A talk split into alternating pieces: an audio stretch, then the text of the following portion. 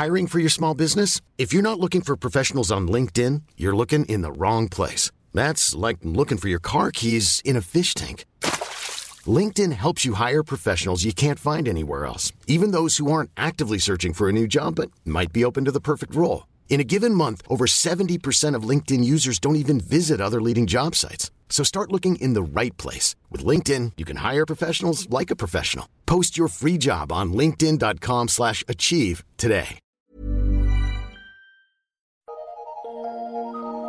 Eu sou Mário Persona e essas são as respostas que eu dei aos que me perguntaram sobre a Bíblia. Você escreveu perguntando quem era o vulgo que saiu do Egito. E a passagem da sua dúvida é esta: E o vulgo que estava no meio deles veio a ter grande desejo, pelo que os filhos de Israel tornaram a chorar e disseram: Quem nos dará carne a comer?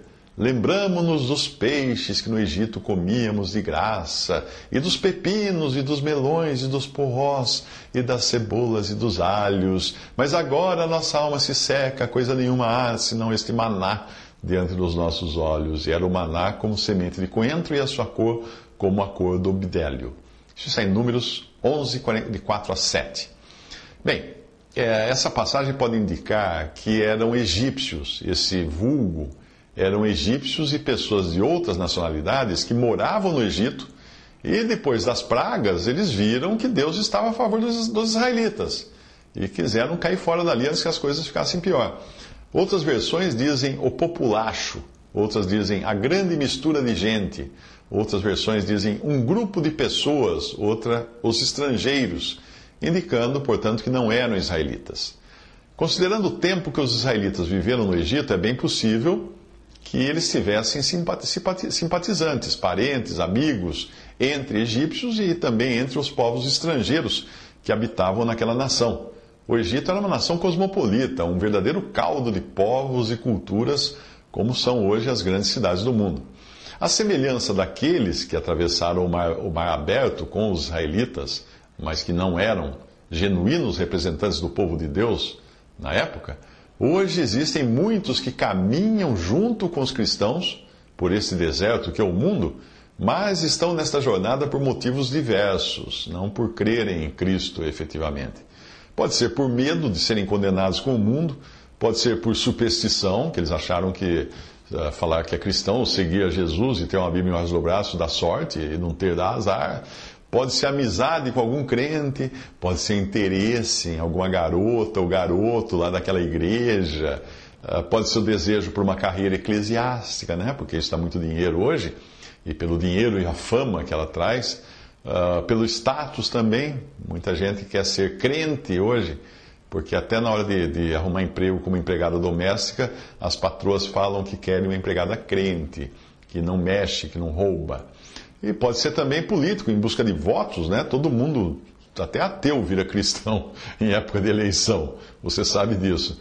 É, pode ser por desejo de agradar um patrão crente, aí o cara até abre uma Bíblia no Salmo 91, no Salmo 23, deixa em cima da, da escrivaninha ali da mesa dele para impressionar o patrão. Pode ser um monte de motivo. Tem um monte de gente andando como cristão que não são cristãos.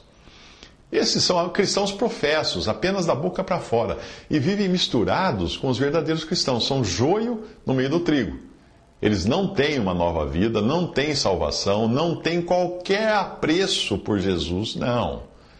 Para eles, tanto fez como tanto faz. Ah, não querem nem saber daquele que disse: Eu sou o pão que desceu do céu, em João 6,41. O maná, no Antigo Testamento, era uma figura de Cristo. E os que estão nessa jornada por puro interesse não encontram nenhum prazer nesse pão vindo do céu em Cristo. Para eles não falar de Cristo é até um estorvo. Para esses, Cristo não é apenas desinteressante, mas pode ser até intragável, como era para esse, esse, esse vulgo né, que saiu junto com os israelitas do Egito. Veja essa passagem. Coisa nenhuma, eles estão reclamando, coisa nenhuma há senão esse maná diante dos nossos olhos, diziam eles. Ou então eles falavam assim: a nossa alma tem fastio desse pão tão vil. Números 21, 5. Eles chamavam de pão vil, o maná que Deus mandava do céu todos os dias para sustentá-los. E quantos hoje que se dizem cristãos e consideram Cristo um pão vil, porque não tem cinco minutos do seu dia para se ocuparem, para se alimentarem dele, da sua palavra.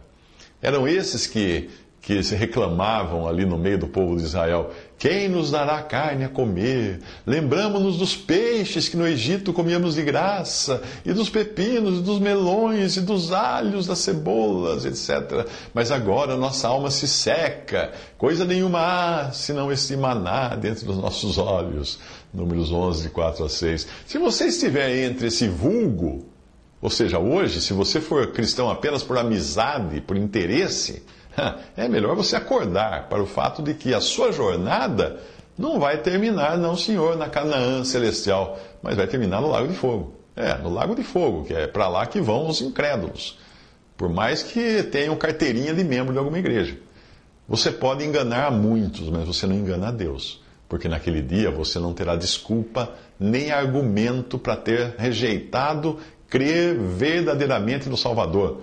E vai ficar mudo na presença do rei, que se aparecerá na sua frente, não mais como um humilde Jesus que caminhou aqui, mas como juiz, um juiz terrível, o filho do homem que há de julgar vivos e os mortos.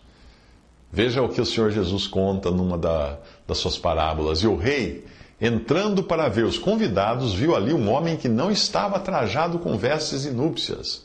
E disse-lhe: Amigo, como entraste aqui? Não tendo veste nupcial. E ele emudeceu, ficou mudo. É assim que você vai ficar na presença de Cristo. Disse então o rei aos servos: Amarrai-o de pés e mãos, levai-o e lançai-o nas trevas exteriores. Ali haverá pranto e ranger de dentes, porque muitos são chamados, mas poucos escolhidos. Mateus 22, de 11 a 14. Visite respondi.com.br Visite 3minutos.net.